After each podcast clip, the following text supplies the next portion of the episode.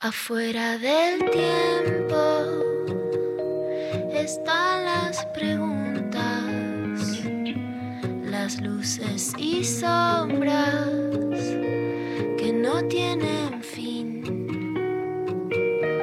Ahí en la frontera están las señales, besando los bordes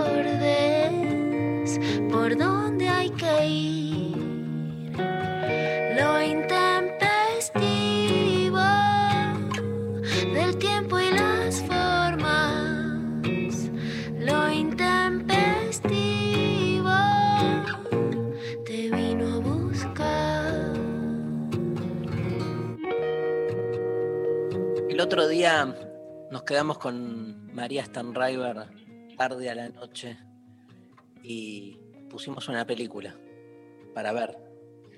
Y vimos, Ah, no, ya me había olvidado. vimos Hombres de Negro 4.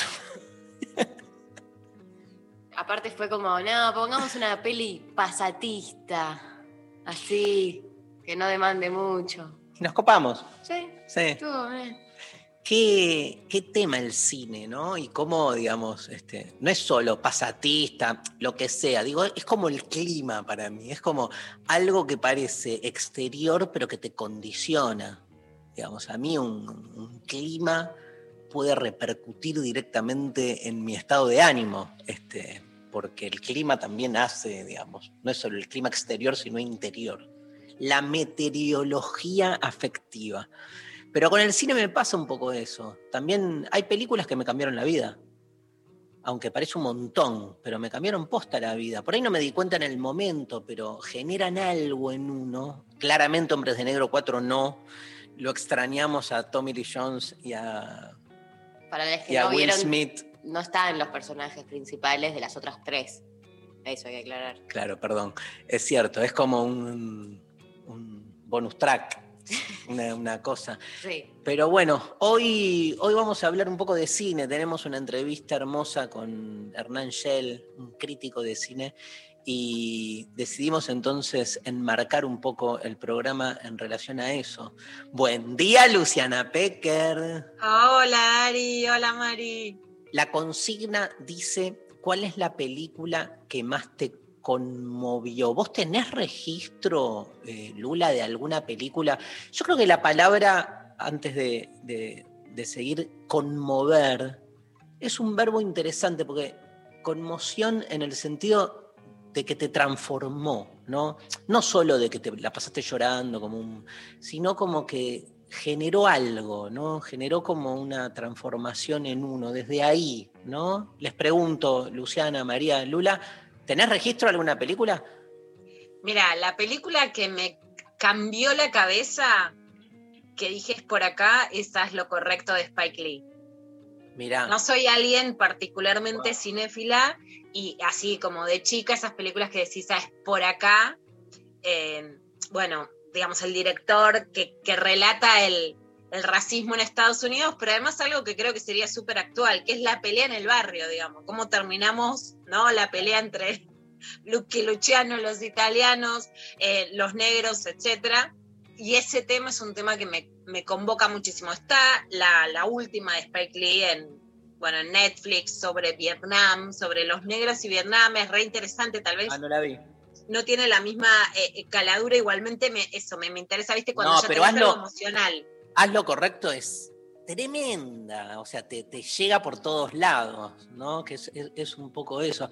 Este, me quedé pensando mientras relatabas por qué te había conmovido, como que vos tenés como, este, por lo menos públicamente, los que somos tus amigues, te conocemos otras capas, pero públicamente tenés dos grandes capas que son eh, la de periodista y la de feminista, ¿no? Y hay mucho cine que trata el tema del periodismo. ¿Te copa eso? ¿Te copa ver, por ejemplo, películas donde lo que se muestra es como la parte de atrás del mundo del periodismo y todo eso? Sí, sí, Sí. sí, sí. Bueno, eh, ahí la, la gran película que ganó el Oscar sobre la investigación de los abusos sexuales en, en- en Irlanda y en y por supuesto en Reino Unido, bueno, esa película te marca porque además son cosas que yo hice, pero con mil veces menos recursos y que decís, "Ah, ¿Por qué no es, la pregunta es, ¿por qué eh, mis abuelos vinieron para la Argentina y no fueron para Escocia? ¿No? Es que es como la pregunta, ¿por qué en las invasiones inglesas no recibimos a los ingleses? ¿no? No, yo viste que esté en contra de esa postura de las invasiones inglesas, como eh, orgullosa de tirarles agua caliente, váyanse, no me importan.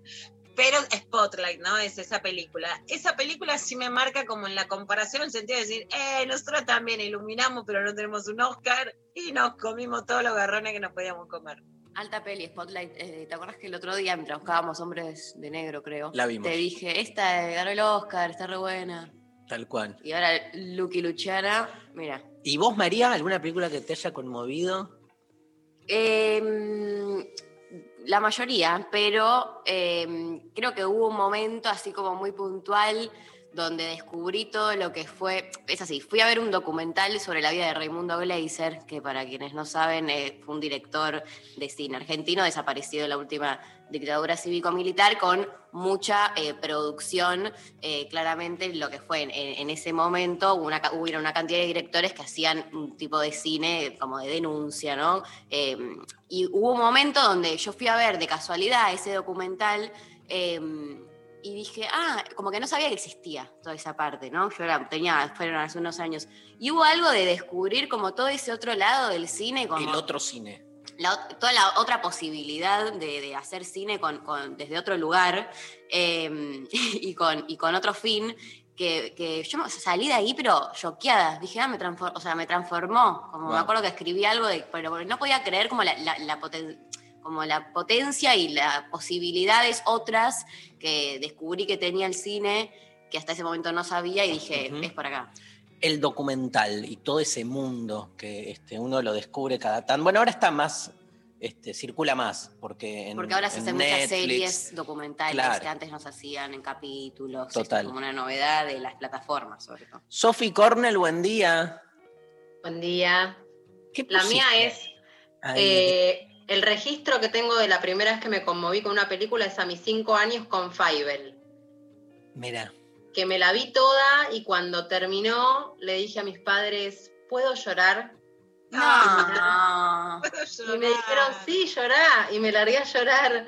Y fue la primera vez que me conmoví muy fuerte con esa película. Y después, obviamente de grande, más o menos averigüé. Y claro, era una familia de ratones que se escapaban de Rusia a Estados Unidos porque su casa había sido destruida por gatos. Y en el viaje en mar, el barco, gato, eh. el barco se destruye por una tormenta y él se, se pierde de la familia. Entonces, Sí. como que en toda la película. Yo quisiera escuchar un audio, Sofi, porque después en Clavada de Noticias vamos a escuchar a Flor Arieto. O sea, estabas en la misma línea. Todos soviéticos, todos malos, hay que huir, hay que llorar. No, a mí lo Hay que, que ponerle. lo que me Porque la mata, Guerra Fría, viste, ahora con la Sputnik, que estamos todos. lo que me mata, Lula, es que esa matriz, o sea, los que conocemos a Sophie Cornell, eso de puedo llorar, sigue igual, Sophie Cornell. o sea, pidiendo permiso, puedo sentir. Bueno, Hoy tengo terapia, gracias.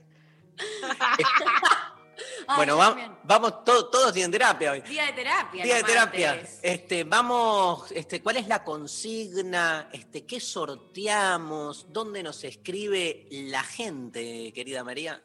Bueno, entonces la consigna es, ¿cuál es la película que más te conmovió? Nos responden a través de nuestro WhatsApp 11 39 39 88 88 o a través de arroba lo intempestivo en redes sociales. Acuérdense que por WhatsApp nos pueden mandar audios, audios cortos, diciendo, mi película que más me conmovió es esta, por tal y otra razón. Eh, en Instagram, Sophie Corner ya nos está haciendo alto escroleo de la cantidad de mensajes que hay y les contamos que estamos sorteando una vacante para el curso online que va a dictar Hernán Shell, Historia del Cine, eh, a través de A Sala Llena, el sitio web de crítica de cine. Eh, es un curso que se propone aportar un conocimiento general de la historia del cine, movimientos, películas y directores, cánones y cinematografías marginales. Es un curso informativo, pero también uno en el cual se, se pensará la historia del cine con sus tropiezos y evoluciones, intentando no solo recordar por qué ciertas películas fueron relevantes, sino también rescatar algunas que terminaron siendo olvidadas por razones quizás injustas. Eh, estamos sorteando el módulo 1, que son cuatro clases, eh, son varios módulos que se que es- conforman el curso, cada, en cada uno se abordará de manera general un movimiento cinematográfico y o un periodo específico, ofreciendo una idea global de lo que era el cine en ese momento, tanto del tipo de películas que se hacían como del contexto cultural e industrial en el que se desarrollaban. Este, si quieren igual conocer, hacer preguntas o in- eh, querer información sobre el curso, pueden mandar un mail a cursos.asalayena.com.ar. Dejamos toda esta información igualmente en nuestras redes sociales. Sí, y vamos a hablar con Hernán, que es quien da el curso. Después, este, más adelante, Hernán Shell es especialista, ¿sabes en quién? ¿En quién? Shyamalan. Mira, Que alto para- director. Alto director, encanta. sexto sentido, por ejemplo, este, y que y además es especialista, está por sacar un libro, creo, en Stanley Kubrick. Sí, Mira vos. dos directorazos, la verdad. Sí, sí, y, y Del nada. carajo. Vamos a charlar. First level. Le voy a preguntar preguntas así de películas como. No, lo que me gusta de lo que hace Hernán es como que no, no se queda con el, el cine tipo de autor, ¿viste? Como que en general cuando vas a un los curso de. críticos son más así. Claro, tipo Tarkovsky. Él también hace, creo que David Lynch, yo qué sé, pero no, cine comercial, o sea. sí, obvio. Bueno, pero. No ver- todos. no todos los críticos de cine se le animan al, al cine comercial. Eso me parece fundamental. Este, bueno, vamos a, mm, a escuchar la música, Bueno, ¿sí? Lula, te extrañé. Ah, te extraño. Es, es- es tiempo para cursos este, además, porque Totalmente. este, nada, porque no se pueden Hoy hacer. viene el tuyo, hoy viene el tuyo. Hoy, hoy termino, termino el mío. Termino Filosofía de la Verdad, última clase con Sophie Cornell. Y el, el jueves que viene. ¿Qué es contá, María? que, que, ¿Qué? que cuando vi que íbamos a sortear, eh, estuve en una conversación con Sophie Cornell a las diez y media de la mañana, Mira, en la cual yo le decía, ay, quiero hacer el curso. Porque como yo soy re, de- estudié cine en su momento un poco y dejé. Entonces dije, quiero hacer curso. Y después dije, no, estoy a, a mil, como no me da, no tengo tiempo, no voy a hacer ningún curso. Y tres minutos después le mando un mensaje a Sofi diciéndole que había mandado un mail a la facultad donde yo estudiaba cine sí. a ver si me puedo reincorporar el cuatrimestre que viene. Ah, tremenda. Pero bueno, Vamos, Mari. no, pero es imposible, pero Igual- Sofía me está boludeando por eso. Está bien, pero aparte, mandá un mensaje con un usuario tipo trucho y participás del sorteo y hacemos que ganes. No, eso, eso eh, me lo han ofrecido el vacunatorio VIP. eh, me lo han ofrecido. Yo dije que no, que iba a dejar, que iba a ser tra- full transparente. No, dije que no porque no tenía tiempo y después hice esa boludez. El vacunatorio VIP, mandó María Stanriver. Este, señoras, señores, Soda Stereo, para empezar la mañana musical de hoy, escuchamos sus mensajes, hablamos de película, uno de mis temas favoritos de Soda, Cae el Sol.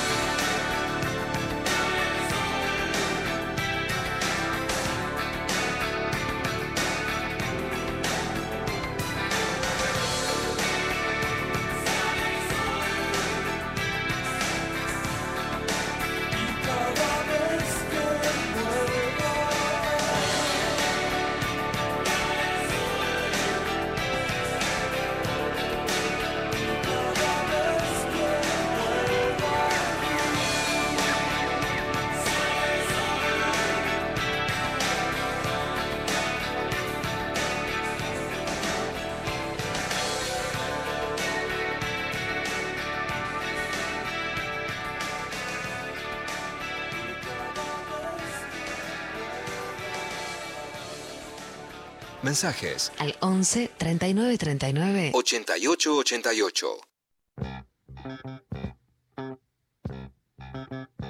Hola, chiques. La primera película que vi de muy chico y me conmovió fue La vida es bella. No podía creer el final. En mi mundo no entraba la posibilidad de que las cosas sucedan así. Saludos desde Zárate. Esta semana estoy de tarde, así que no desde Toyota. Ah, bueno. Un beso. Un beso. Es, eh, es una película muy impactante.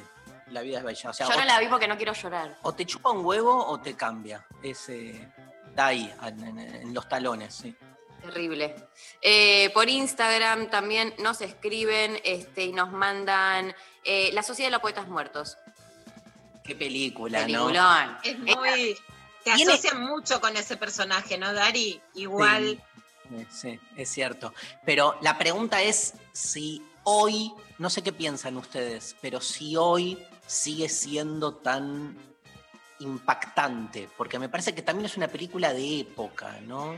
Creo que ese lugar, es- esa escuela conservadora, ya casi no hay así. Va, no sé. No sé si a los, si todavía un, pendejo ve la película y, se conmueve. ¿Qué pensás, Maru? Yo creo que cambiaron mucho esos paradigmas. Creo que cambiaron. Hay una parte de los pibes que para mí, digamos, hoy por un lado hay una faceta conservadora que revaloriza la escuela para luchar en contra, bueno, de, priorizar la salud pública y que esa ha sido tomada como una bandera de derecha, pero no desde el lugar de los padres que le vienen a imponer, sino como supuestamente los pibes que vienen a revalidar eso. Y hay una parte de los pibes, Dari, que yo creo que después de ser hijos de una generación de poetas, quieren un poco de escuela clásica. Claro. Revalorizan la escuela, de eso estoy segura. La ESI ha revalorizado la escuela y les qui- de hecho, más allá de que estén de acuerdo con las medidas sanitarias, quieren ir a la escuela, quieren verse, revalorizan la escuela como lugar. Me acordé cuando vi- me hicieron ver en la escuela eh, la educación prohibida. Ah, sí. eh, también. Oh, no, no, salí, me tuvieron que contener los preceptores, yo llorando por los pasillos del colegio, diciendo, no puedes. Estaba mi momento aparte más revolucionario, diciendo, no puede ser, no sé qué, pero una, nunca sentí tanta angustia junta como decir, no, boludo, como me pincharon la burbuja y ahora me quiero matar, quiero salir de acá, me quiero ir a la verga. Eh, no, estaba pensando en la sociedad de los poetas muertos. A mí me mató cuando se suicida el, el pibe. El suicidio. Sí, es la peor parte de la peli. Es como una esa escena. toda, o sea, porque muchos se quedan con nada, con el personaje de Robin Williams, el final, los alumnos subiéndose a la mesa, pero yo nunca pude, o sea, es, es de esas películas que no pude volver a ver y no las pude volver a ver porque no me banco pasar por la misma escena. Yo cuando veo cine le hablo a la pantalla, o sea, lloro, me río, soy como que me meto adentro. Este, me, me recautiva, ¿viste? Entonces, hay, hay películas que dije, no las quiero volver a ver más porque no quiero pasar por la situación de ver el chabón suicidándose, ¿no? Bueno, la vio todo el mundo, me imagino, pero... Eh, spoileaste. Odio el otro día hice una lista de las cosas, por ejemplo, de las últimas series o culebrones que vi que me dolieron como de verdad, ¿viste? Si te la digo vos que no la entendés, te vas a reír. Tipo, el secuestro de la hija de la reina del, del sur, Sophie, cuando asesinaron al coyote en Trito Salvaje. Y dije, ¿por qué coyote, cosas te- coyote. Tengo mi ranking de cosas que decís, no, no lo pude superar. Más mensajes. Eh, dos personas nos mandan La ladrona de libros. Eh, dice, Sole la vi con mi mamá en la tele un día de frío, me acuerdo, y Luchi dice, habla de hechos reales, pero con una mirada llena de ternura. Bueno, no la vi. no, es terrible, está basada en, eh, creo que hay una novela, y es, habla sobre una piba en el momento que los nazis la hacen mierda y con, a través de los libros se refugian, no me acuerdo bien, pero viene por ahí. Eh, Joy Cantrieri dice, Marley y yo, y un corazón roto. ¿Qué película de llorar? La del perro, con. Owen Wilson. No la vi. Que, Creí ¿no? que era de Marley, de, de Marley Con- y Mirko. No, que tiene un perro, un golden, un labrador. Y todo lo que sea perro que muere en las películas, es ter- o sea, te caga la vida. Una terrible, yo venía, los jueves era mi día de ir a buscar la UMA al colegio, como madre trabajadora y siempre tuve un día. Nos compraban facturas hacía madrugada de radio, entonces me tiraba en la cama después, tipo, tenía berlinesas, estaba todo bien. Bueno, vamos a ver una peli. Bueno, una de una piba que surfea. Le cortan el brazo a los tiburones. Fue el No. peor tarde de la existencia. Todo, todas esas películas me liquidan. Eh, Almendra por Instagram dice, Eterno resplandor duramente sin recuerdos. La amo. Sí. Amo Ah. ¿Llorás La amo, o, no sé? Sí, pero además de llorar, te transforma porque te hace repensar el amor. Entonces, y, y- y te quita del lugar como más común, o sea, te, te- eso, te posibilita a moverte de la experiencia del amor y a tener otra lectura. A mí me, me reimpactó eso de que re spoileo de final, viste que este, por más que quieras olvidarte de alguien, este, hay una huella. Las huellas, aparte, son inaprensibles. No podés desarmar una huella, porque ya está impresa de algún modo. Tremendo. Está buenísima. Yo me hice una listita para hoy y les voy a recomendar una peli que me encanta de amor, que los va a sorprender. Te va a gustar, Dari. El 5 de talleres. La vi. Con Esteban Ah, La Moto, eh, La Moto, La Moto y La Julieta Moto. Silver. El erotismo, la tensión erótica en esa película me encanta. Me parece súper argenta, pícara, o sea, cero, eh, no, progre. Pero, viste, un erotismo divertido. Incluso esa puteada que no es agresiva, sino picante. Quiero, me encanta quiero el erotismo de esa película. con Y la piba que se independiza también, viste, del futbolista que la quiere mantener. Quiero hablar con Hernán del, del cine argentino, porque viste que hay como una grieta, los que dicen todo cine argentino es choto. buah. Bueno, hay, hay Sí, esa grieta. sí. Eh, a mí me cuesta mucho, no, yo no digo tanto, pero me cuesta mucho el cine argentino. Una Le, cosa es decir que es choto, otra cosa es le decir veo- que cueste, hay una distancia. le veo la truchada, no sé, le veo el artificio, me pasa eso. Y hay que ver qué tipo de pelis también Sí. ves del cine argentino, porque hay toda una gama del cine argentino súper comercial, que se le ve todo eso que decís vos, y hay otra gama que no necesariamente tiene que ser cine de, de autor, pero sí con otro tipo de estilos que Sí. son propios, nada, de algo más elaborado. La última película argentina que me partió, que no la había visto en su momento, es la, de- la, que, la de Inés Efron. Eh, XX. XXI, XXI. tremenda. De, de esa me Lucía. Puenzo. De Lucía Trem- Puenzo. Me- me- pero me partió. me- Pero me para todo lo que es eh, Lucrecia Martel, Sí. eh, todo lo que es. eh, bueno, podemos, ah, ni siquiera tanto de autor, sino algo más tipo. Carri, Ana Katz. Eh, ponele Relatos Salvajes, que es una película como más comercial, pero, de un. como Me pasó que me, me gustó mucho, pero le vi como que le veía los Lo hilos. argento. Sí, boludo, no sé. Pero soy yo, yo tengo problemas. Hay audios, escuchamos Pablo González. Hola, buen día. La mejor película de ficción por excelencia es Volver al Futuro, pero la mejor escena del cine es la asamblea de campesinos en Tierra y Libertad de Ken Loach. Amé esa escena, nunca la olvidé, la llevo en mi corazón. Qué lindo. Y me encanta que se cruce Ken Loach, cine político, amo Ken Loach, que se cruce con este, Volver a Futuro. Y bueno, qué lástima que terminó. Ahora que estamos más acostumbrados al, al formato serie, debería haber unas. Una serie de Volver al Futuro. Claro, tipo cuatro temporadas, ¿entendés? Que vayan y cruzando ese tipo dark.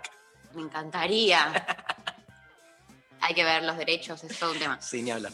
Eh, por Instagram nos mandan buen día intempestives. The Truman Show, la primera vez que la vi, me gustaba darle distintos análisis. Y Bueno. Truman Show fue también muy impactante, eh, muy significativa. Matrix, este, que es de la misma época, ¿no? Son películas que nos ayudaron a cuestionar eh, nuestra percepción de la realidad. Pueden repetir la peli que recomendó Luciana, que estaba la mote, gracias. El 5 de talleres, ¿no, Lu? El 5 de talleres. Yo no sé si no estará en Cinear. Eh, búsquenla en las plataformas de Argentina. Hay otra que me marcó mucho también sobre la militancia estudiantil, que es muy linda, que es el estudiante. El Ay, estudiante sí. también me encanta. Ahí trabaja un amigo mío, Frank. ¿En serio? Quintana. Ah, sí, que cierto. eso es mentira, la verdad. Che, pasemos otro audio, González. Una de las películas que más me flasheó también, porque entre paréntesis la vi muy fumado, pero la vi muchas veces y no suele pasar con las películas. Medio hollywoodense pedorra es Lucy se llama. eh, con Scarlett Johansson. eh, y nada, me flasheó la historia, muy existencialista, como siempre, digamos. Pero me flasheó mucho eso, digamos. ¿La viste, Lula? ¿Cuál es? Es Ah, una, no, una, tremenda, una eh. chica que como que se le desparrama una droga dentro del cuerpo y su cerebro, que dicen que el ser humano utiliza el 10% de su capacidad cerebral, eh, funciona al 100%.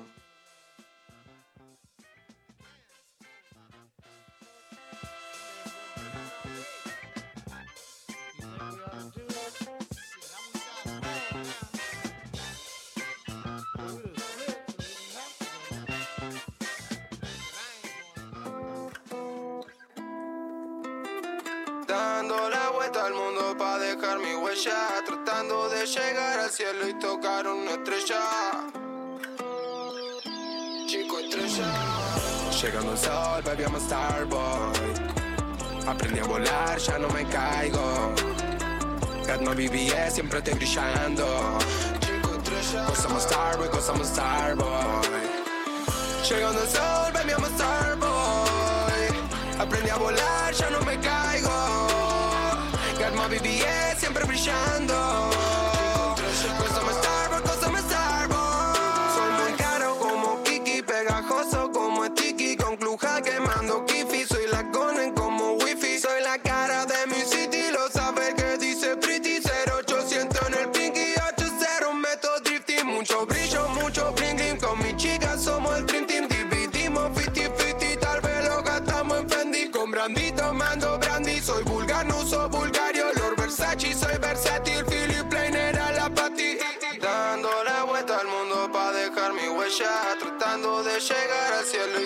Y tocar una estrella.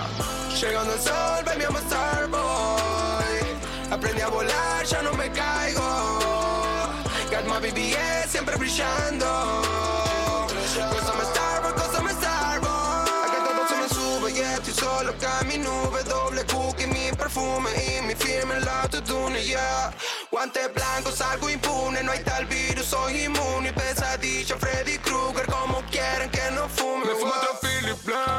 Blanc, hago cine Philip Black, pa' usar green card, exploto Big Bang, ah. Caramelo, flim, puff, mi rolly, tic tac, tic tac, tic tac, ah. Las agujas le dan vuelta al círculo todo el día entero. Como mi cabeza que solo piensa en ese cuero.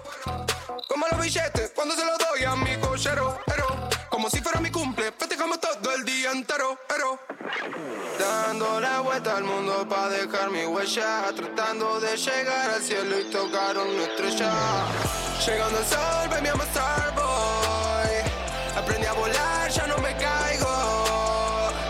BBS siempre brillando.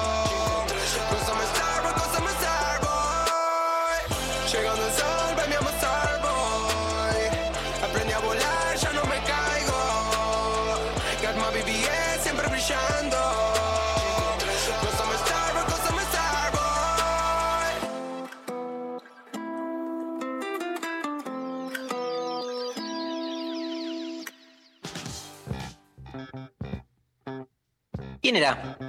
Duki. Duki.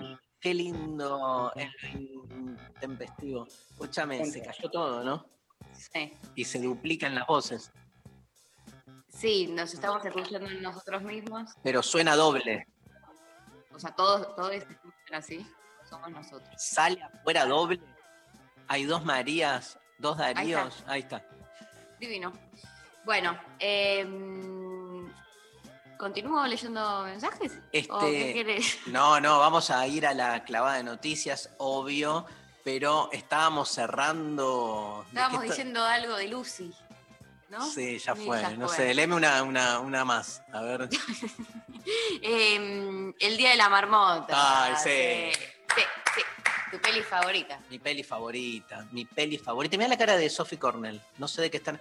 No, ¿viste? El Día de la Marmota. Pero escúchame, son, o sea, dos millones de, de- de- de clases hablando yo y dando el ejemplo del Día de la Marmota. Bueno, también hablas de Matrix, de Batman y no vi ninguna. Yo estoy Pero para ya aprender. Matrix la viste, ya Matrix la viste. Ya Matrix de- voy a poco, voy lento. Pero bueno, estoy ahí para aprender también. ok. Em, El chabullo. El Día de la Marmota, eh, véanla. Está buena para trabajar el concepto de la muerte. vamos a preguntarle, pobre, no sé cuánto le vamos a preguntar a Hernán, porque son 20 minutos de nota, pero hay una situación, a ver qué pensás, Pecar, de esta. Este, ¿Viste cómo vos odias al chabón que ayer nos mensajeamos de, del camioncito? ¿Vieron el meme del chabón con el camioncito gritándole a Blancanieves? Lo hizo Tomatoe. Dicen, bueno, no les gusta el beso por acoso, ¿qué tal cambiarlo por esto? Heladera, lavarropa. Yo te digo que me, que me chape. Que me chape, que me grite en el oído eso. ¿Qué preferís, que te chape o que te grite en el oído eso? No entendí. Que me chape. Heladera, lavarropa, vendo, compro. Por favor, ¿para Pero qué eso- tenemos que sufrir los males del siglo XXI y tener un tipo que te grita en el oído? Eso también es invasivo. Tan invasivo como un beso. O peor. Completamente, completamente. No, no, no me voy a bajar. No me Bueno. van a conmover. Heladera, heladera, lavarropa, vendo, compro. Hacete un Instagram y deja de gritarme en el oído, papu. Me encanta esta Luciana. Me olvidé de. Ah, ya sé. Que este. Me acordé. Que yo odio las traducciones berretas de los títulos del inglés al castellano. Por ejemplo, la película El Día de la Marmota, en inglés, fue traducida como Hechizo de Tiempo. Uh. Hechizo del orto. ¿Qué del tiempo? ¿Qué hechizo del tiempo? ¿Qué mierda tiene que ver? The Groundhound Day, Day. con hechizo del tiempo. Claudio María Domínguez se dedicaba a eso, ¿a qué? ¿A traducir? Y ahí tenés la respuesta. Mirá, pero qué. Ahora todo tiene sentido. estás- es una fuente confiable. ¿Está chequeado? Te ¿Está preguntaría. chequeado? Bueno, va. Cacho Fontana vive. Me estoy anotando en una lista las pelis para ver. Ah, Me anoté Lucy porque ya me gustó. te va a encantar Quiero tu serie de la chica periodista, pero me la decís en inglés y nunca voy a encontrarla. Sharp, Sharp, como la tele, ¿te acordás Sharp? La tele. Había una tele, había en, en los Soy 80. como Doña Petrona, yo papel y lápiz y anoto. Sharp Objects. De objetos, pero sin la O de final. Objects. Ay, qué bien que me explicó para brutas. Me encanta. Kenia Sharp, tal cual. Este, ¿qué es Déjala morir adentro? Era una película, ¿no? Escúchame, no. Otra cosa que vi, los, las, tradu- Ayer la empezó. la- las traducciones de la eh, de, de canciones al castellano. Ah, como la de los Beatles. La de los Beatles es tremenda. ¿Cómo era? Em, Pablo, hace poco lo charlamos. eh, Claro, era como este Blackbird Mirlo. Te no, pero había una de. de, de Love, love me do. Please, please me. Es, ahí está. Por favor, yo. Pero que la, la- era, com- por favor, com- compláceme, ¿no? Algo así, en español. La tradujeron mal- malísimo. Che, Lula, ¿estás para el clavada, la clavada de noticias o, o ponemos una canción? Por supuesto que estamos.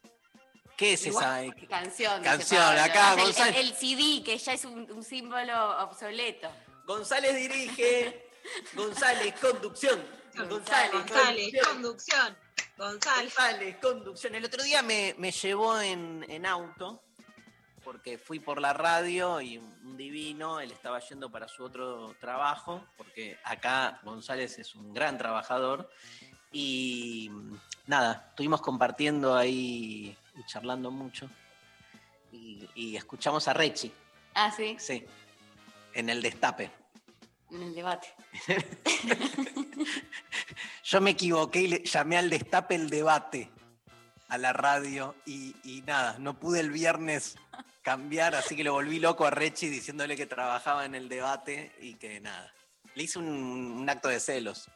¿Vos le haces acto de celos a Vero Lorca? No. No, yo no sé.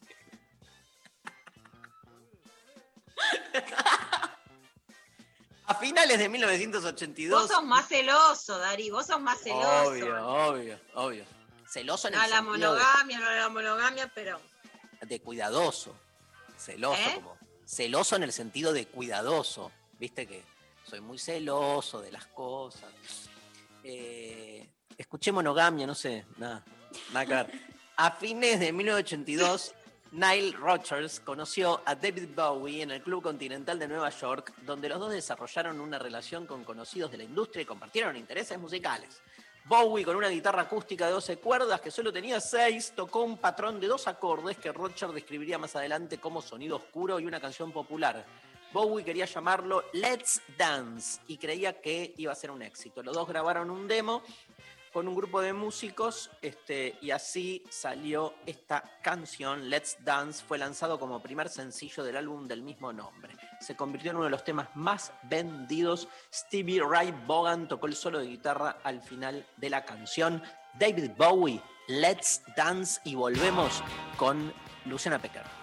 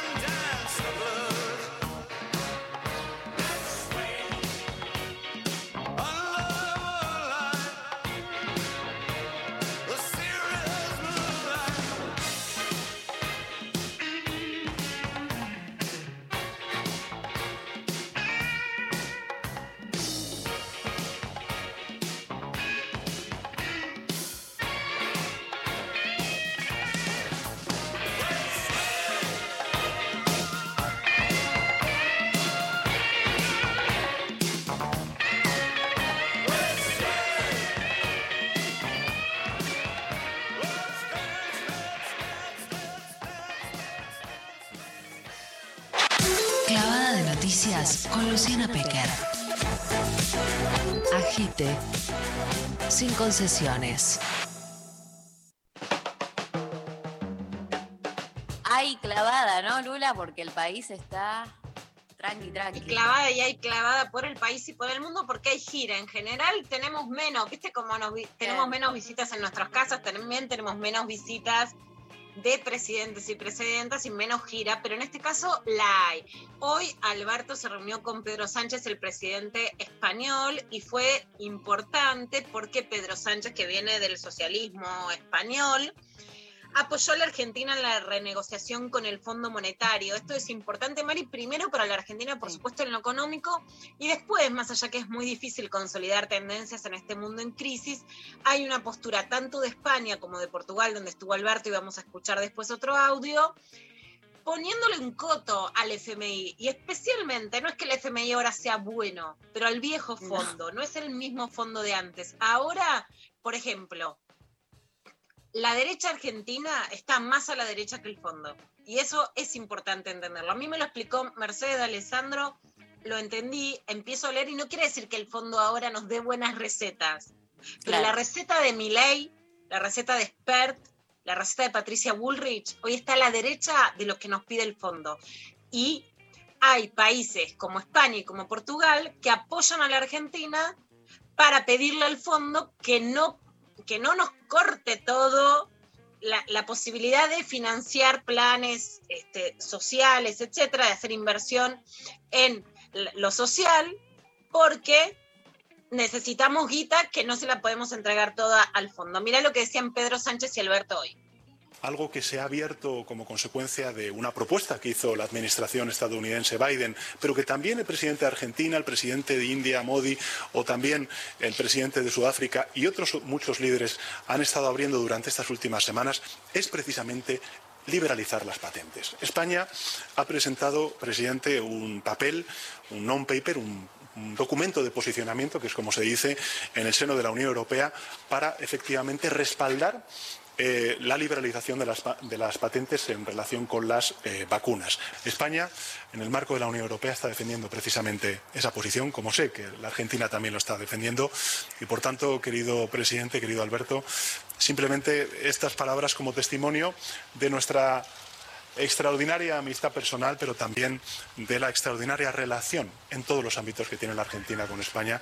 y es muy conocido el cariño y el afecto personal que siento por su presidente y el compromiso personal que tengo para con el presidente español. Eh, con quien además tenemos la suerte de compartir una mirada común sobre lo que el mundo ofrece. Por eso nos es tan fácil poder, poder avanzar en acuerdos y en trabajos conjuntos.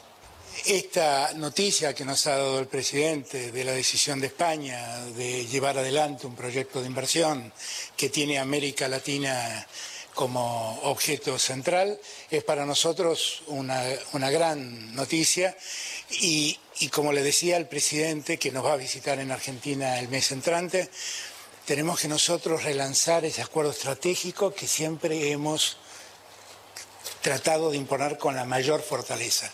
Argentina y España tienen que estar absolutamente unidas y trabajar absolutamente de consenso.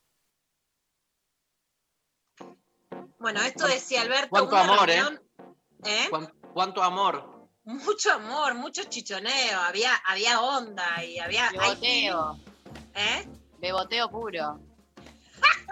mucho beboteo político, no al fondo, liberación de las patentes, o sea, la agenda más a la izquierda que podemos encontrar hoy en el mundo es raro porque hoy está más en sintonía con España y con Portugal que con otros polos latinoamericanos, ¿no? Y España apoyando la liberación de las patentes que pidió John Biden. Por eso, a ver, hoy el fondo y Estados Unidos están más a la izquierda que la derecha argentina. De vuelta, recalculando para entender en dónde estamos parados y encuentra más apoyo en que el mundo sea más injusto en Europa que lo que encuentra en la propia Argentina. Es rara la agenda mundial, pero es importante. Nos vamos ahora a Portugal, donde estuvo ayer también un país central para entender lo que acá llamamos ajuste tradicionalmente de los 90, en Europa se llama austeridad. cuando te piden austeridad, ¿qué te suena austeridad? Una palabra piola, positiva, sea austero, o sea, no gastes mucho. Bueno, austeridad era hagan ajuste. Y el fondo lo que le pedía a Portugal era hagan ajuste. Portugal se sale de la receta del fondo y es tomado como un modelo que no es que es uno de los no es que es uno de los países que va a la saga del mundo, pero sí es tomado como un modelo de, que no quiso salir, que no quiso seguir la receta del fondo de austeridad, o sea, de ajuste. Les recomiendo mucho en ese sentido el documental El Fondo de Alejandro Berkovich, que va a Portugal, va a los mercados y cuenta un poco cómo hizo Portugal para salirse de la receta del fondo. Por eso es interesante el apoyo que recibió Alberto ayer con el primer ministro de Portugal, Antonio Costa, sobre el coronavirus y especialmente para poder negociar con el Fondo Monetario Internacional sin que eso condicione el futuro y el desarrollo y que esa negociación se pueda sostener con el tiempo y no sea una bomba que explote en una nueva crisis en la Argentina. Lo escuchamos. Podemos dar unos primeros pasos en cuestiones sobre lo que no, no tenemos contradicciones ni puntos de, de desencuentro, como los, los temas vinculados al cambio climático, al cuidado de la, del medio ambiente y la preservación de la forestación. Es verdad, nosotros habemos experienciado también un momento muy difícil de las relaciones eh, con el FMI durante las crisis de la deuda soberana después de 2011. Cuando le- llegué al gobierno 2015, me ha confrontado con el mismo problema que tiene la Argentina. Y como el préstamo era superior a la cuota de Portugal en el fondo, estábamos pagando una tasa de interés con un sobrecargo muy significativo. Creo que ahora el sobrecargo son de dos puntos percentuales. Lo que es muy duro. Habemos, en ese momento, infelizmente, no habíamos reglado a, a convencer el FMI a liberarnos del sobrecargo. Pero hoy es muy claro que estamos en una situación muy particular. Con esta crisis de COVID era el momento de al menos haber una suspensión del sobrecargo para ayudar los países que están simultáneamente enfrentando la necesidad de reducir su deuda y de combatir el COVID a tener las condiciones adecuadas a hacerlo. En donde he expresado al presidente Alberto Fernández todo el apoyo de Portugal en este tema y que intentaremos también sensibilizar el, el FMI para que al menos durante esta crisis se pueda suspender este, eh, este sobrecargo. Eso es muy importante. Bueno, hay una Europa que le pide al fondo que no estrangule a los países que, condi- que consideran, a ver, que nosotros seguiríamos llamando del tercer mundo, países periféricos, de ingreso medio, es como se llaman ahora técnicamente, pero que no estrangulen, porque si no, además es imposible invertir en políticas de recuperación para las empresas y, por supuesto, para las personas bajo la línea de pobreza. En este sentido, Alberto recogió el apoyo y además la voz pública de Portugal y de España. Volvemos ahora para Argentina, donde la conversación es claramente más difícil.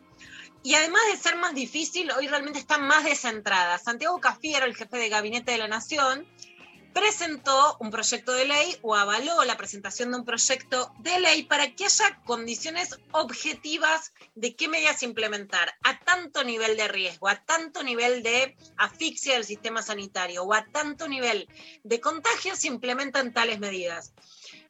Esto pasa, por supuesto, después del, eh, del colegio Gate con Rodríguez Larreta, en donde dice, no, hay que cerrar los colegios, Larreta dice que no, esto llega a la Corte Suprema, manifestaciones en la Quinta de Olivos, o sea, el desmadre absoluto. Entonces, lo que quiere hacer el gobierno es poner características objetivas que no tengan que ver con la subjetividad para decir, ante esta situación epidemiológica se toman estas medidas.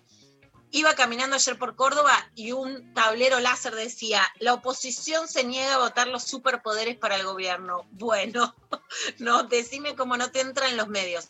Juntos por el Cambio no la va a votar porque dice que son superpoderes, que restringe la libertad, etcétera, pero serían eh, controles epidemiológicos claros, que me parece que una de las peores cosas es la confusión y mucho más sobre los colegios con realmente lo que ha perjudicado esto, tanto del gobierno de la ciudad como del gobierno nacional, a las mamás y a los papás sobre el envío de pibes al colegio. Vamos a ver qué decía Santiago Cafiero. Los puntos a tener en cuenta eh, son los que definen con criterios objetivos las diferentes instancias epidemiológicas del riesgo epidemiológico. Si hay un riesgo bajo, si hay un riesgo medio, un riesgo alto o si se entra en alarma epidemiológica. Todos estos eh, estados son estados que tienen que ver con parámetros objetivos que no, no diferencian jurisdicciones, sino que lo que dice es eh, concretamente si uno está por encima de una tasa de incidencia, si uno tiene tensión en el sistema de salud en un porcentaje determinado, entonces debe tomar una serie de medidas que bajen la cantidad de circulación de personas. Arranca con medidas relacionadas a la nocturnidad, a, a las industrias del espectáculo o del turismo, y luego llega hasta, eh, en el caso de alarma epidemiológica, eh, con un sistema de salud que, que está con poca capacidad de respuesta, llega al tema que nos tuvo con tanto debate y discusión en este tiempo, eh, la presencialidad en las escuelas. Alarma epidemiológica, que sería el estado más Sí. preocupante. Sí. La alarma epidemiológica, eh, la tasa de incidencia es de 500 casos cada 100.000 habitantes, algo que hoy, por ejemplo, en el AMBA está siendo superado. Bueno, esto es lo que decía Santiago Cafiero, hay que ver si esta ley se puede aprobar o no. Para mí es una buena ley porque además ordena las características de lo que pasa y la verdad que en una situación tan complicada de manejar en la vida cotidiana, entender algún parámetro más ordenado es mucho mejor a cómo se ha gestionado hasta ahora la capacidad de poner o no medidas, porque también es, no podés poner una medida si tenés plata y si no tenés plata no la pones, ¿no? La gente que somos las que tenemos que cumplir las medidas, necesitamos y nos merecemos medidas más ordenadas. Así que ojalá que, que, digamos, que ese orden se pueda establecer y que sea menos sesgada la comunicación sobre esta iniciativa legislativa. Ahora vamos a escuchar a Mauricio Macri, que después de decir que él no se iba a vacunar hasta que no esté vacunado el último de los argentinos, porque obviamente más allá del error de la cantidad de vacunas que se dieron en el Ministerio de Salud y en el Hospital Posadas, con un sesgo que es conocido de privilegio y que por supuesto consideramos que es un error, hay otro privilegio que es el de los que se pueden pagar un pasaje a Miami.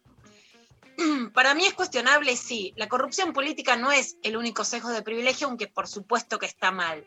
La capacidad de los ricos de vacunarse mientras los pobres no, no es un modelo de desarrollo y no es un modelo de, inmunización, o sea, no te salvás por vacunarte solo en Miami. Ahora, en lo personal, no me gusta nunca ponerme la gorra. Si un actor, si una actriz, si un periodista va a Miami, se vacuna, bueno, es su propia existencia. Ahora, si lo hace un expresidente que tiene ambiciones políticas en la Argentina y el modelo de vacunación es yo me salgo solo porque puedo estar en Miami. Ahí sí que me parece cuestionable porque es una persona con responsabilidad pública, con incidencia en el gobierno, que saca el Ministerio de Salud y va y se vacuna en Miami. Escuchamos Mauricio Macri.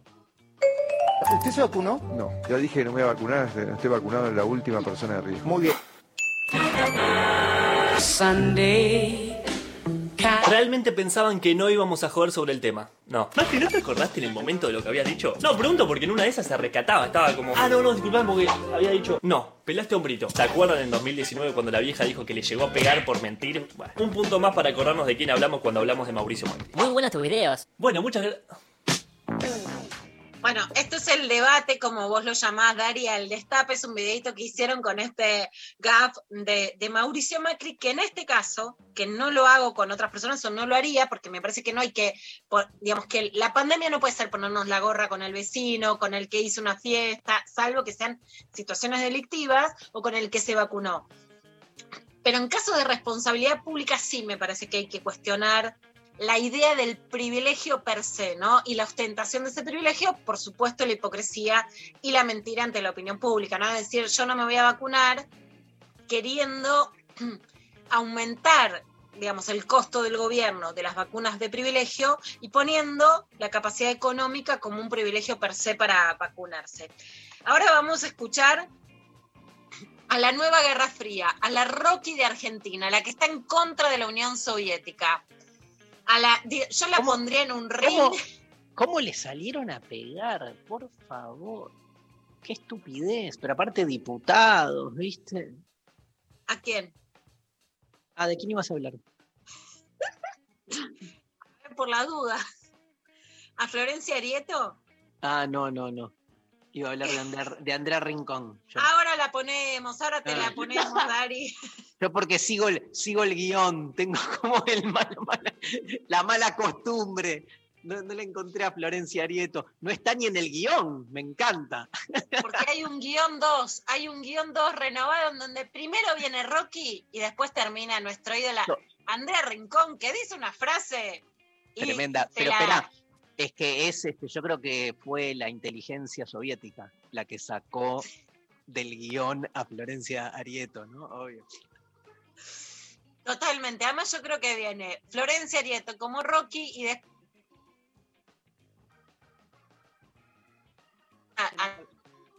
Ay, maravilloso sobre mujeres luchadoras en donde se enfrentan la soviética que habla todo así, ¿no? Y viene con la Sputnik a sovietizar todo. Te voy a, te voy a agarrar tu, tu tarjetita de Ahora, crédito ¿qué? con la que compras en el hot sale y te la voy a expropiar.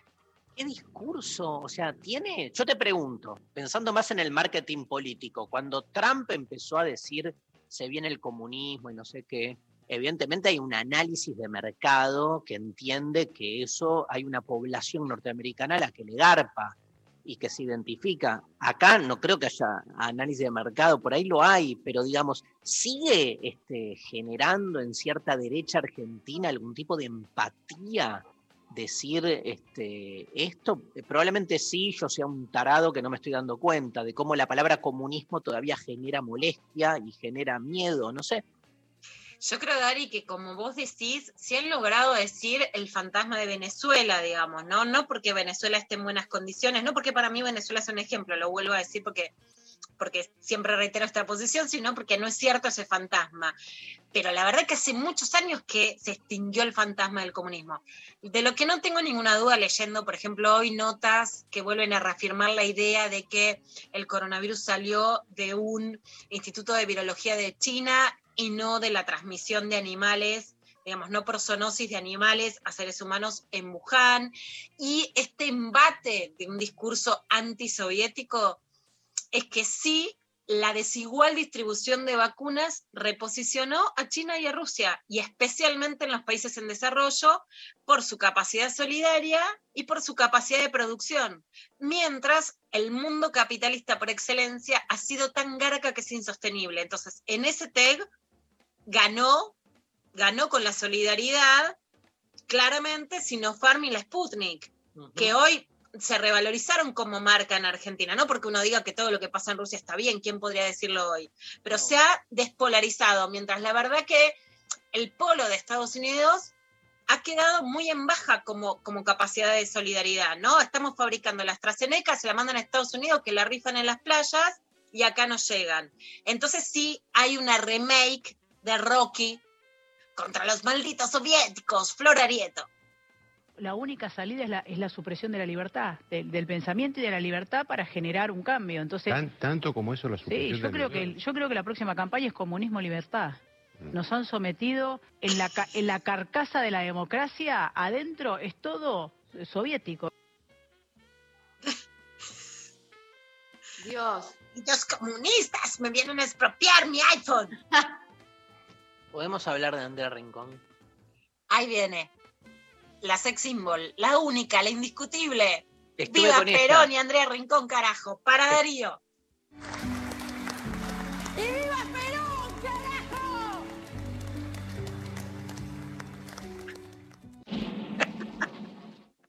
Estuve con ella en PH. Y es una divina, una hermosa y más allá del Viva Perón, ¿eh? una genia total.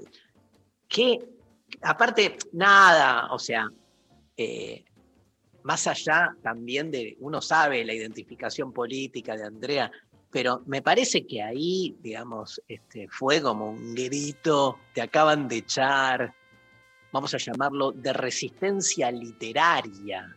Total, es no- una forma de decir Sí, Argentina. ¿Cómo se lo tom- tomaron tan en serio? Y en un canal de televisión privado, de última, que diga lo que se le canta al orto, ¿viste? Gracias, González.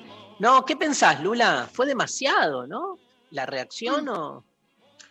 Fue demasiado y es claro que además ya Viva Perón carajo es una forma de decir en la Argentina, pero creo que hay un embate, digamos, por cualquier cosa que pueda realmente tener, eh, c- cruzarse en la grieta de sentido. O sea, hoy el, el- la el votante derecho no va a mirarse 5N ni va a leer página 12.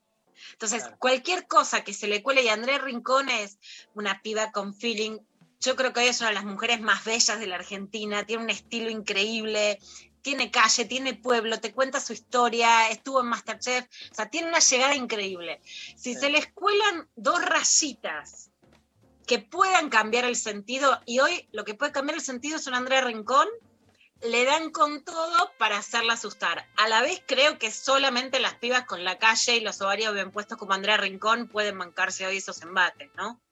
María, ¿te gustó el Viva Perón, carajo? Fue lo mejor que me pasó En tu último en año. el- la, la semana pasada. Eh, Más el carajo, ¿no? Aparte, sí. Sí, sí, el sí, carajo el le carajo da le da otra otra entidad, rutilancia. otra entidad. Pero bueno, nada, y me parece, me parece un montón. O sea, eh, salió medio oposición a bardear la parte de última, qué sé yo, viste, putear, no sé, a tele- el, el editor de Telefe, que no- no- se lo hubiese cortado, ni idea, viste, como me parece que, eh, que fue al pedo, que fue algo muy de, esas discusiones pelotudas en Twitter, porque estábamos la mayoría diciendo, eh, aguante, que dijo Vía Perón, qué sé yo, como bancándole la frase, y se le pusieron del orto al pedo, porque están, no tienen nada mejor que hacer, no sé, qué sé yo.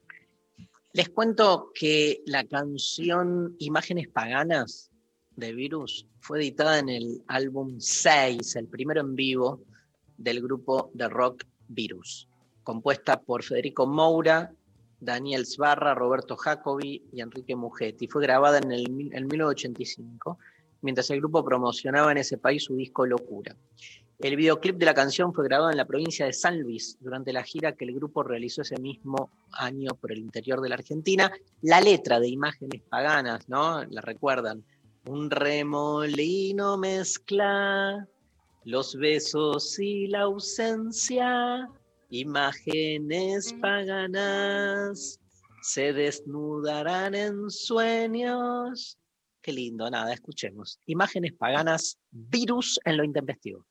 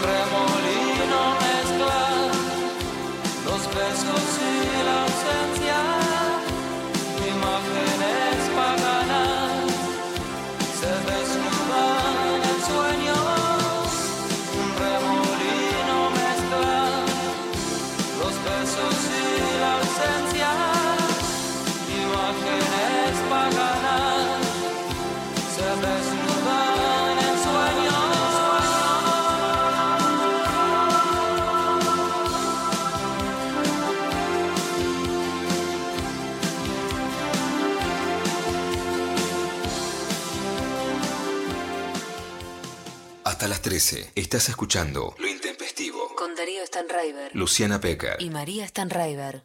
Somos pasión. Somos acción. Somos emoción. Somos 937. Nacional Rock. El festival indie más importante de Latinoamérica está en Nacional Rock. Festival Marvin. Contenidos exclusivos, entrevistas, backstage y todo lo que pase lo tenés en Nacional Rock. Festival Marvin. Vivilo por 937. Nacional Rock. Nacional Rock. ¿Qué tenés puesto? Camisa no sé venderle a la gente una fantasía. Termina el día lejos de casa. Estás en la luna. Estás en colalés, botas, hay algo Eh, exótico. no, a mí entre casa me gusta siempre estar vestido de Batman porque primero me hace sentir millonario. Un viaje por la música y la imaginación. Estamos en la luna. La parte de la capa al principio es incómoda, pero luego uno se acostumbra. Y la extraña cuando no la tiene. ¿No te la pisás? A ver, hay muchos Batmans y algunos se puede tomar ah, el Batimóvil, está en, en el taller, en Warnes, porque le rompieron un vidrio para afanarle el estéreo. Y situación, Batman, y cuando se baja corriendo al villano, track, se le cierra atrás justo y ¡ay! le enganchó la capa. Y salís como castrado de capa. De lunes a jueves, de 21 a 0. Un superhéroe no puede carecer de capa. Aquaman no tiene capa y veo que le, le falta algo. Con Frankie Landon, Grisel D'Angelo y Agustín Camisa. ¿Para qué te vas a disfrazar de algo si no te puedes poner capa? Estamos en la luna por 937. Nacional Rock. Hace la tuya. 937. Seguinos en Twitter, arroba Nacional Rock 937. Hasta las 13. Estás escuchando Lo Intempestivo. Con Darío Stanraiver. Luciana Pecker. Y María Stanraiver. Estamos comunicados con Hernán Shell, que es guionista, docente, pero este, y sobre todo, así lo conocí, crítico de cine y de televisión, o sea que básicamente alguien que ve muchas películas. ¿Qué tal, Hernán? ¿Cómo te va?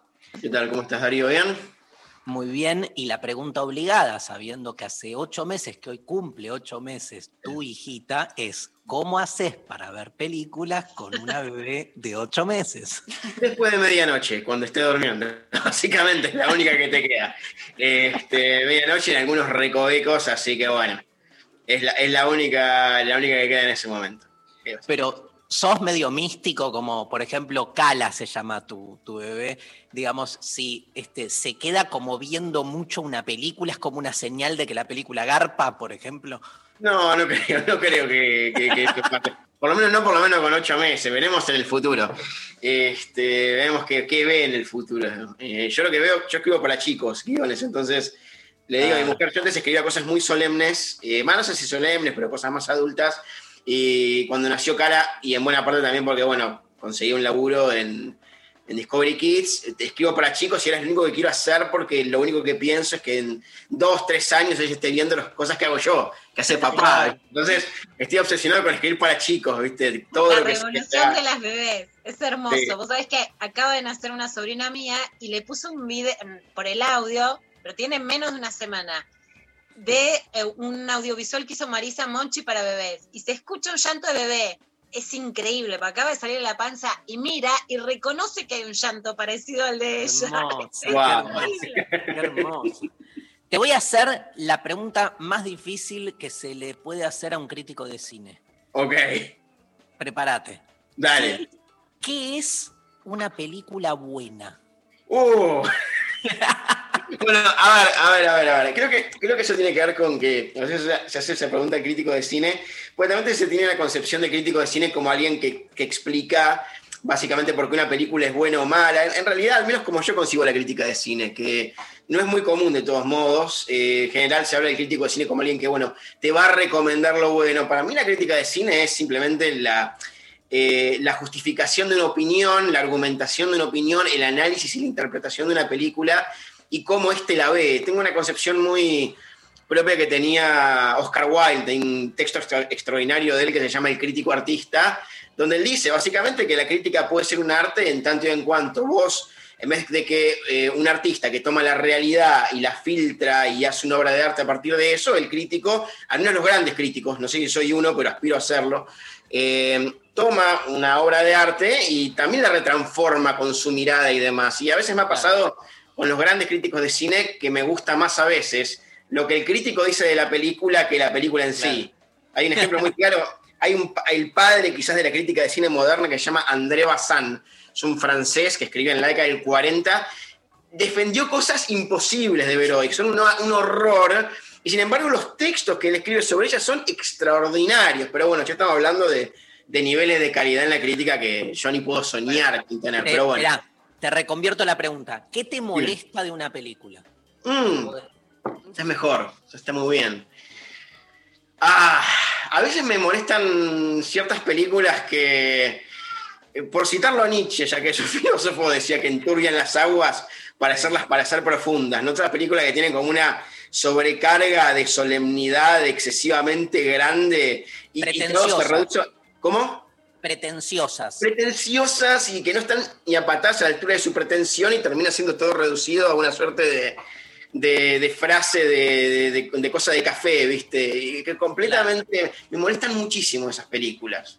Eh, aunque últimamente también estoy como, me, me está dando también una irritación muy fuerte por el contrario, por ciertas películas que ya se me vuelven como demasiado livianas, como demasiado, demasiado poco por así decirlo, ¿no? Como que todo finalmente es tan liviano que no te puedes tomar en serio nada. Volvamos a pretendernos un poco, ¿no? Sí, sí, eh, eh, más ahora, creo que el cine, sobre todo el cine más popular, está demasiado infectado de liviandad, ¿no? Este, más, allá, más allá de que hay ciertas películas, por ejemplo, de Marvel, que me gustan mucho, de pronto cuando ves que son todas medio iguales y que todas giran en torno a lo mismo, ya decís, bueno, ambiciona un poco más, ¿no? Digamos, eh, hay un gran crítico francés también, Serge Daney, que decía respecto a, a este nuevo Hollywood de la década del 90 en adelante, que era cada vez más adolescente, que decía, me encanta ser adolescente por un rato, pero no quiero ser ado- adolescente para siempre. O sea, subirme la vara un poco, digamos, ¿no? Y a veces pasa eso con, con el cine, sobre todo más comercial que se está dando. Yo te conocí porque leí un artículo que habías escrito sobre uno de mis cineastas predilectos en su ambigüedad, que es este Shyamalan, ¿no? Este, Me vas a decir bien vos cómo se pronuncia, porque es, es de esos, este, aparte me pasa eso, tal vez tiene que ver con mi, mi aspecto más fanático, que cuando veo una película de él, básicamente del orto, que es indefendible, yo intento defenderla porque lo quiero salvar, ¿viste? Porque tengo como simpatía, porque aparte todo el mundo lo, lo detesta y a mí me parece que tiene No. cosas fáciles. Sí, en general no lo quieren. no. Es la última malísima, pero el resto se banca. Este, pero, eh, o sea, yo quedé, quedé prendido con, bueno, la aldea me fascinó, la, la de, lo- la de los superhéroes también, o sea, hay, hay, hay una etapa en, en su este, carrera, bueno, sexto sentido, que marcó un, un giro. Este, y vos este, escribiste un artículo que me gustó mucho, pero vi ahí una, me- gustó mucho en tu trabajo esto de, no ir al cine de autor, digo, de también entender que el cine es algo, digamos, que, digamos, que tiene de todo y poder de algún modo vos también abordarlo desde esa perspectiva. Sí, seguro, seguro. Más, un tipo como Shyamalan, que creo que es uno de los directores más arriesgados que puede haber. Es un cine extremadamente personal, donde incluso el tema de la vuelta de tuerca, que es, que es muy común en él, creo que muchas vueltas de tuerca de Shyamalan son vueltas de tuerca, se quiere, muy líricas, que incluso cuando la ves por segunda vez la película, como que no ves que es una vuelta de tuerca simplemente gratuita, como que tiene una significación dentro de lo que se ve. Sobre todo porque hay un elemento medio místico en Shyamalan donde tiene que ver esta idea de la vuelta de tuerca como una revelación para el personaje y es de los directores más arriesgados que hay en Hollywood, sobre todo porque el tipo toma lo que tiene que ver con un cine eh, de terror o de ciencia ficción y demás, pero le da una cuestión tan pero tan personal que no se parece absolutamente nada. Creo que justamente las películas de la trilogía que él hizo de superhéroes tiene que ver con eso, digamos. Son películas de superhéroes donde no hay una explosión en ningún momento de la película, donde todo es infinitamente más personal, eh, eh, y donde el ritmo además es particularmente lento y particularmente de clima, ¿no? Un tipo de cine de superhéroes donde todo es explosivo, él lo reduce todo a climas, autodescubrimientos de los personajes, incluso en la última, donde directamente es una película de superhéroes narrada a partir del punto de vista del villano, el cual es rarísimo de pensar y todo como un ejercicio muy autoconsciente, ¿no? Eh, es una ¿Viste, historia viste, viste la serie The Boys? Eh, la vi la serie de Boys, vi la primera temporada, todavía no la segunda. Ah, no, bueno, me gustó más la segunda. Pero, Ah, ¿sí? sí, pero hay, hay un viraje en ese sentido que yo veo como en Shyamalan como medio precursor. A mí lo que me gusta de, de estos directores es que te podés mandar mil cagadas, pero sentaste una huella, ¿viste? Y me Sí. parece que eso lo deja como en un, en un listado distinto. Ahora, ¿por qué ah, vos, coincidís que la vuelta de tuerca de la aldea es una chotada? Porque a mí me encanta. No, me encanta, a mí me encanta. ¿Te No, a mí me encantó la última vuelta, sí, sí, sí. Pero la una- critican mucho, la critican mucho. No, para mí es una genialidad. Eh, la, vuelta de tuerca. Que me parece una cosa increíble. Además, tiene que ver también con que la película es una película muy poco convencional. El tipo filma, tiene un estilo para filmar muy claro, con esos movimientos de cámara laterales, con esas actuaciones medio apagadas que tiene. Yo me acuerdo en la aldea el momento en el cual le, clava, le clavan un cuchillo a un personaje, que es una cosa rarísima. Hace un corte cenital a un tipo que está como como, como que no se está dando cuenta y de pronto ve el cuchillo abajo.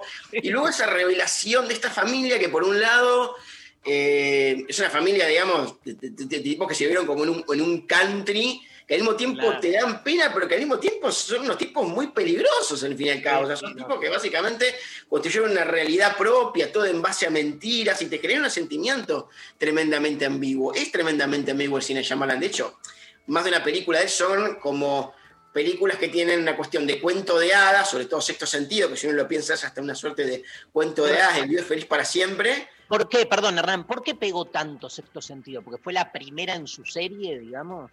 Yo creo que primero porque no, eh, no era. Primero que estábamos en una época como la década del 90, donde el cine de terror no estaba precisamente en el mejor de los niveles. Está bien que ya había estado Scream antes y demás, pero no estaba en el mejor de los niveles. Fue raro encontrar también una película de terror que sea solemne y de fantasmas. Hace mucho que no se veían grandes historias de fantasmas, y creo que la vuelta de tuerca sí sorprendió a muchísima gente.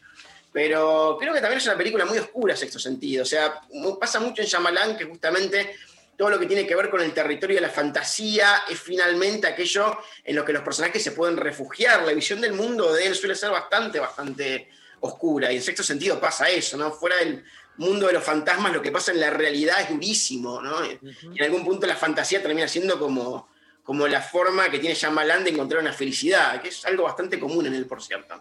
Además lo hace actuar bien a Bruce Willis, tanto en, en- en sexto sentido como en, el, eh, ¿cómo es el otro? El irrompible. El Protegido. El protegido, me encanta esa película. Sí. Escúchame, no, te quería preguntar, porque estás por publicar, veo que publicaste un libro este, sobre Peter Bogdanovich Sí. con este, Juan Villegas, con quien comparto eh, hijo en la escuela. Ah, vos. Juan Villegas, mira, así que, este, te- de nada, ese, pero que estás por publicar un libro sobre Stanley Kubrick. Sí, exactamente, exactamente, sí, sí, sí. Ese, ese sí ya es un director más de culto, ¿no? Que Sí, Shyamalan. sí, es director además muy canónico, si bien todavía muy discutido, y sobre todo en la crítica argentina, y un poco el libro lo que hace es discutir con sus detractores, al menos en algunos capítulos. Este, y fue un libro que me encargó, bueno, el, el- el director de Sala Llena, que es José Luis Lorenzo. En un principio dije, ya se escribió tanto sobre Kubrick que no voy a escribir algo nuevo sobre él. Y luego me di cuenta, al leer libros sobre Kubrick, que tengo varios, que se pueden decir cosas nuevas, porque es un director que justamente eh, tiene, las películas de él tienen como una cantidad impresionante de capas de interpretación. El caso más claro es 2001 de en el espacio, que todo el mundo está todavía especulando sobre qué es el final y cada uno lo arma como uno quiere. es increíble ese final, o sea, es un final completamente abierto que ha generado una cantidad de análisis absolutamente infinitos. Eh, ha generado también una cantidad impresionante de teorías paranoicas, Kubrick, y un poco también el libro va a hablar un poco de todas las teorías paranoicas que generaron los supuestos significados del resplandor, de ojos bien cerrados, de, de la propia 2001. Y realmente lo estoy escribiendo ahora. ¿Cómo? Para ¿Cómo? vos, un, para vos un director en un momento dice, bueno, tipo, no piensa y tira una como... O en el momento del editing estoy pensando, o todo para vos está diseñado y calculado. No, para, mí el- la, idea del diseño total y calculado no, no puede hacerse. Para mí es imposible. Incluso en tipos como Kubrick que eran absolutamente metódicos. Si bien hay más improvisación en cine de él que del que se cree. De hecho, por ejemplo, la famosa violación de Alex Delarge con Singing in the Rain es, eh, improvisada por el actor en ese momento. Here's Johnny de Jack, de Jack Nicholson, lo improvisó Jack Nicholson en ese momento. Trabajaba también sobre los momentos de inspiración. Pero sí está ese mito de que todo plano en Kubrick significa algo y nos está dando hasta una revelación este, superior a lo humano. Es como una suerte de religión laica para algunos Kubrick, como que ven las películas de él y piensan, acá me está hablando de algo, eh, algo increíble que me va a revelar una cuestión este, que me va a arreglar la vida. De hecho, hay un documental extraordinario que se llama Habitación 237 con diferentes interpretaciones que hay sobre el resplandor. Y son algunas que son un delirio, pero El, tremendo. Res- El Resplandor es un película lejos. O sea, Es increíble. ¿Qué? A ver, espera, ¿qué recomendas? Las tres películas. Alguien que nunca vio Kubrick. Tiene que ver Mm. tres películas. A ver, recomendaría en principio sí El Resplandor, porque creo que es su película más potente.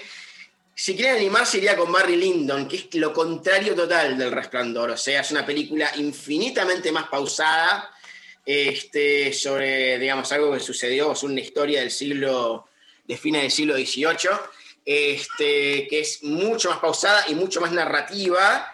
Y recomendaría otra de él que no se habla mucho, que es Paths of Glory o eh, Senderos de Gloria, que se lo tradujo como La Patrulla Infernal.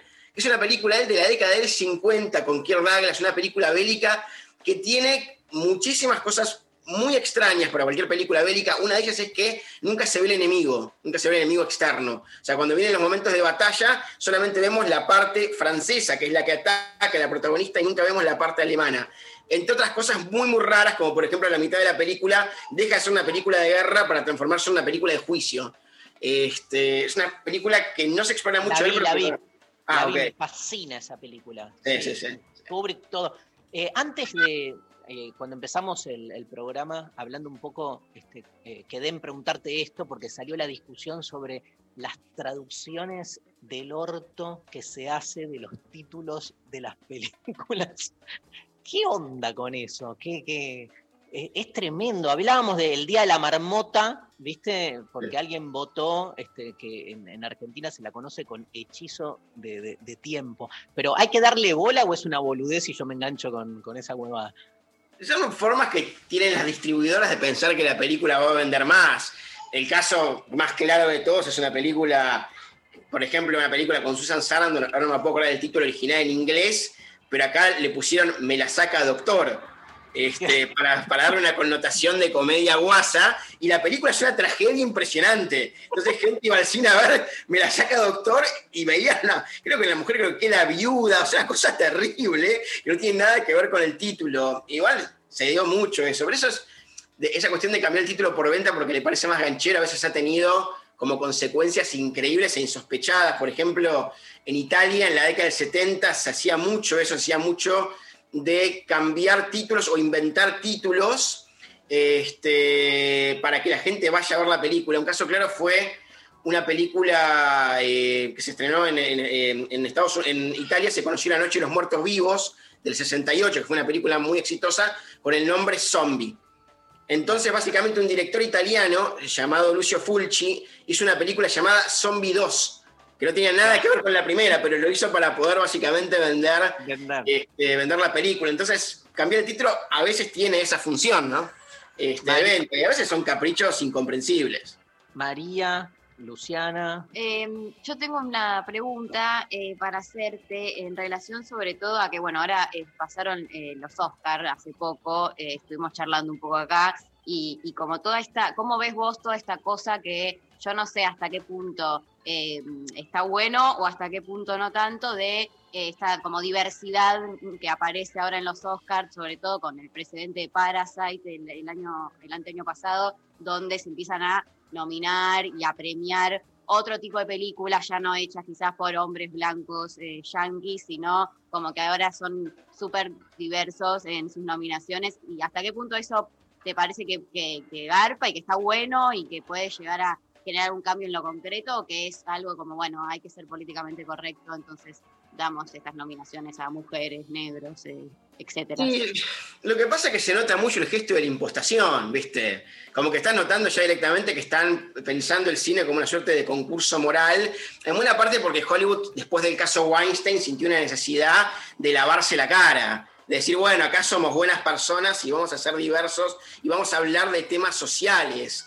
Y un poco lo que se pierde de eso también es que el cine es un hecho estético, un hecho de entretenimiento. Y si vos te pones a nominar cosas simplemente por criterios, eh, digamos, de quedar bien, se nota demasiado y termina siendo particularmente impostado. Eh, A ver, esto pasa en algunas películas. Hay una película, no sé, no me acuerdo hace mucho, cuál era muy mala, por eso no me acuerdo mucho el título, con Charlize Theron, que era de acción, y era una, ella era la líder y en, en el grupo había eh, una, una chica lesbiana, había un negro, había un oriental, eh, y vos decís, sí, pero estoy viendo todo que está poniendo la cuestión de integración, que, que por otro lado no tiene nada que ver con la película, que simplemente lo pones para hacer que sos buena persona y no termina funcionando en realidad, porque es como casi una parodia lo que estás viendo. Y a veces con, con los Oscars está pasando mucho eso, ¿no? Como que están eligiendo películas para mostrar que finalmente son abiertos. Y a veces pasa que si estás demasiado obsesionado con mostrar que sos abierto es porque quizás no lo seas demasiado, ¿no? Porque hay mucho de,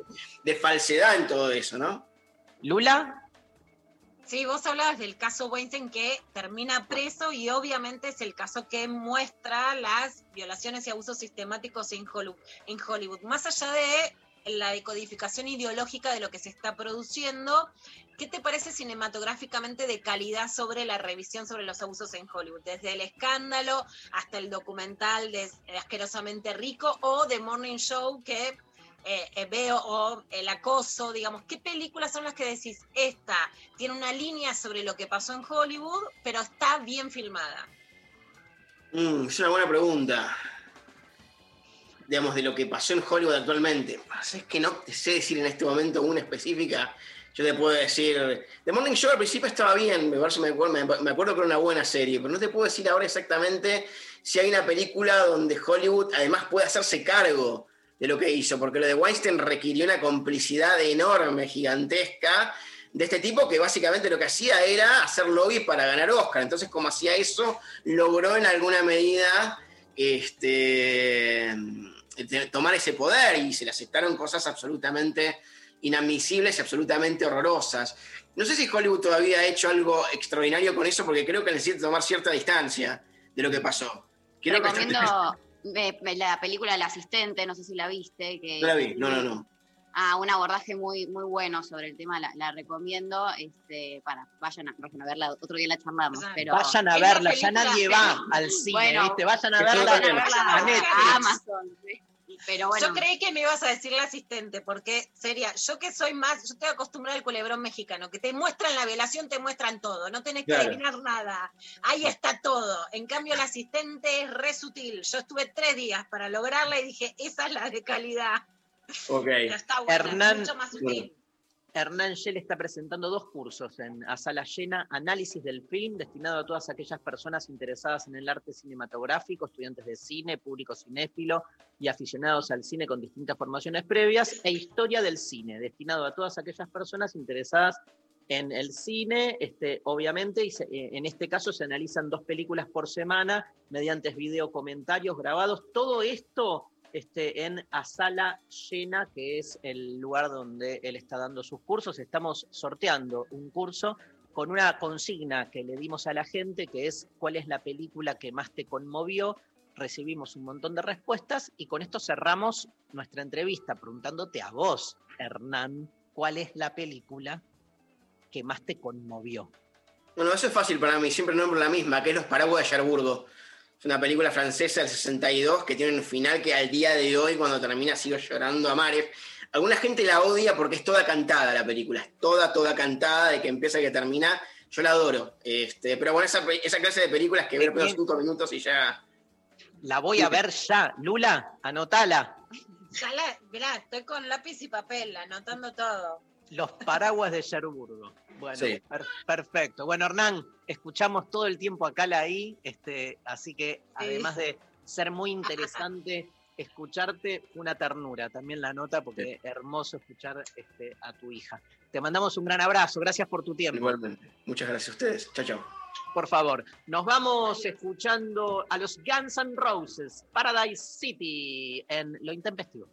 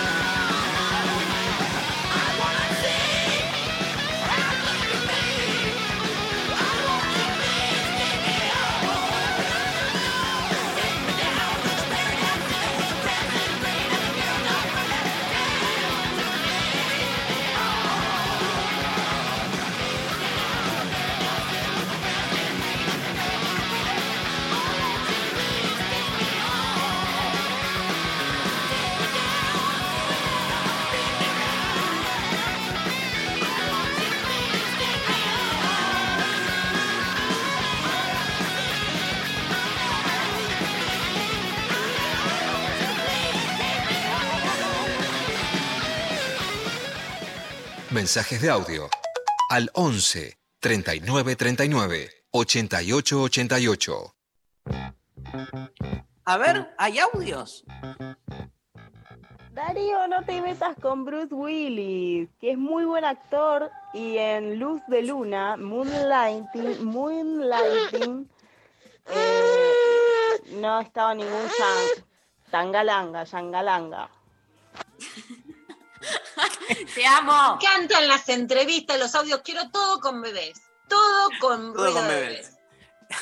Alquilen bebés para mandar los audios. si no- A ver, ¿hay más audios?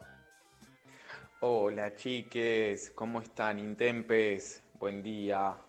Lula, un beso grande. Daro, Mari. Bueno, una de las películas que me conmovió muchísimo fue La lista de Schindler. Sí, me interpelan muchísimo, quizás que por el antepasado eh, genealógico, todas las, las películas de la Segunda Guerra Mundial.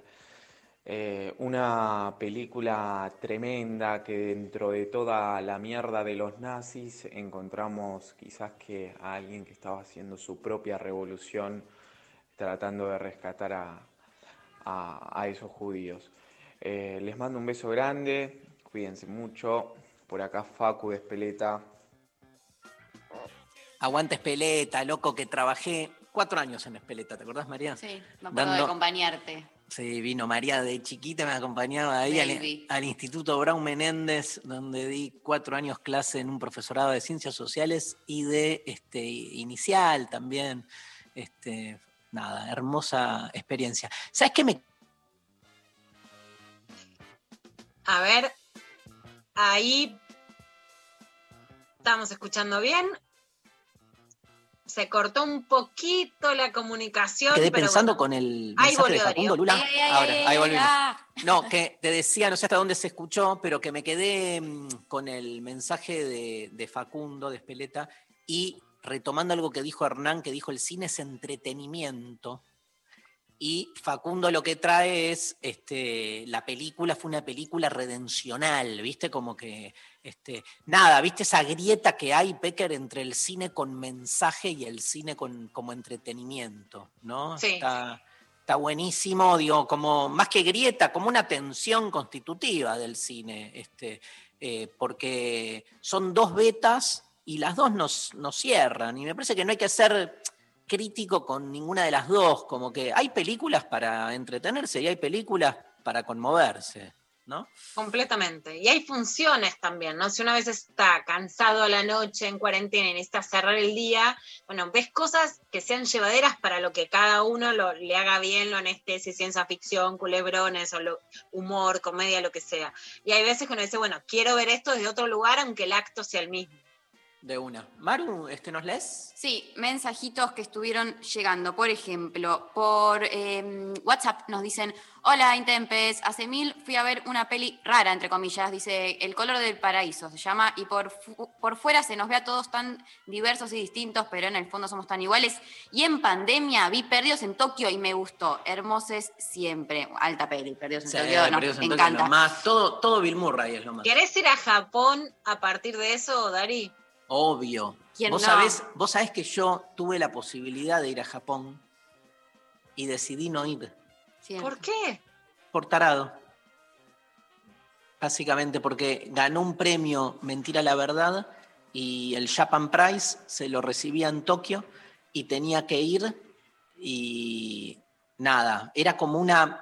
un- iba a estar 36 horas nada más en Tokio y después me tenía que volver y no había manera como de quedarme más y no podía, nada, me cagué aparte, era como un tarado, me arrepiento toda la vida. Hay tres cosas de las que me arrepiento toda mi vida. Una Mirá, es esa.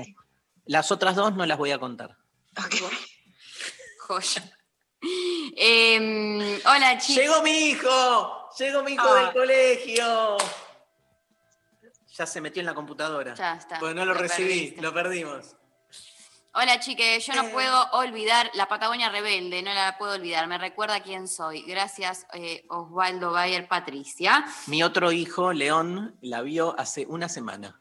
La Patagonia ¿No, le- Rebelde. ¿no te gustó? No le gustó. Este, ¿Se la dieron para qué? ¿Para qué era León? ¿Para el colegio? Historia. para la para historia del colegio, y justo vi el final, esa parte increíble donde le cantan a Héctor Alterio, eh, porque es un buen compañero en inglés. ¿Sabes cómo es, Maru? No. Este, y la, la cara, el gesto, ese final, ¿no? Que te resuelve la película. Que se le, le cagué la película Sí, a a todo. todo el mundo. No, no, bueno, pero es como una película se resuelve en el gesto final, como el final de, mm, de Sharp, Sharp Objects, Objects. que es la última escena, te resuelve la- la- Todo. los, los ocho capítulos. ¿Entendés?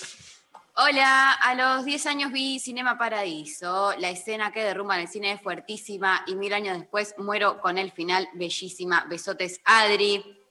Eh, la noche de los lápices me reimpactó porque era chica. Nos mandan también eh, por WhatsApp y sí, total. Obvio.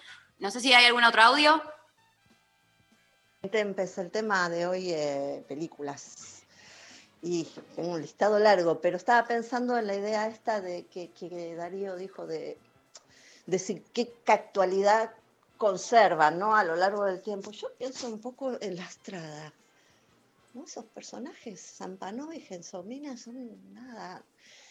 Uno se conmueve todo el tiempo y la vi 5.500 veces esa película y me sigue conmoviendo. Entonces me parece que tiene que ver más con esa construcción de los personajes, de- de- del contar una historia. Eso me parece que el relato no pierde, el relato dentro de un- del cine, ¿no? No pierde actualidad, porque habla de algo más que un tiempo histórico, eso.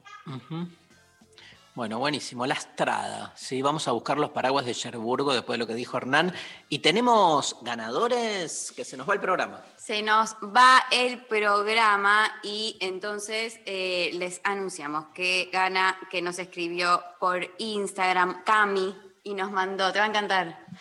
No sos vos trucha, ¿no? No. Cami. No, no, es Cami, está chequeado, es un Instagram, eh, está chequeado el, el, eh, clic, perdiendo el control, dijo que es mi ganadora. Amo click. Es la película que pero Amo nos transformó, muy- pero si he visto, esa, cada vez que la veo se llora. Y lo miras ahí, te repensás la muerte, repensás todo, los vínculos, la familia. Amo click, amo Adam Sandler. De acá a la China. Así que, este, bien Cami, ¿eh? Que nunca pensó que iba a ganar poniendo click. Es que es lo mejor. Bueno, estamos.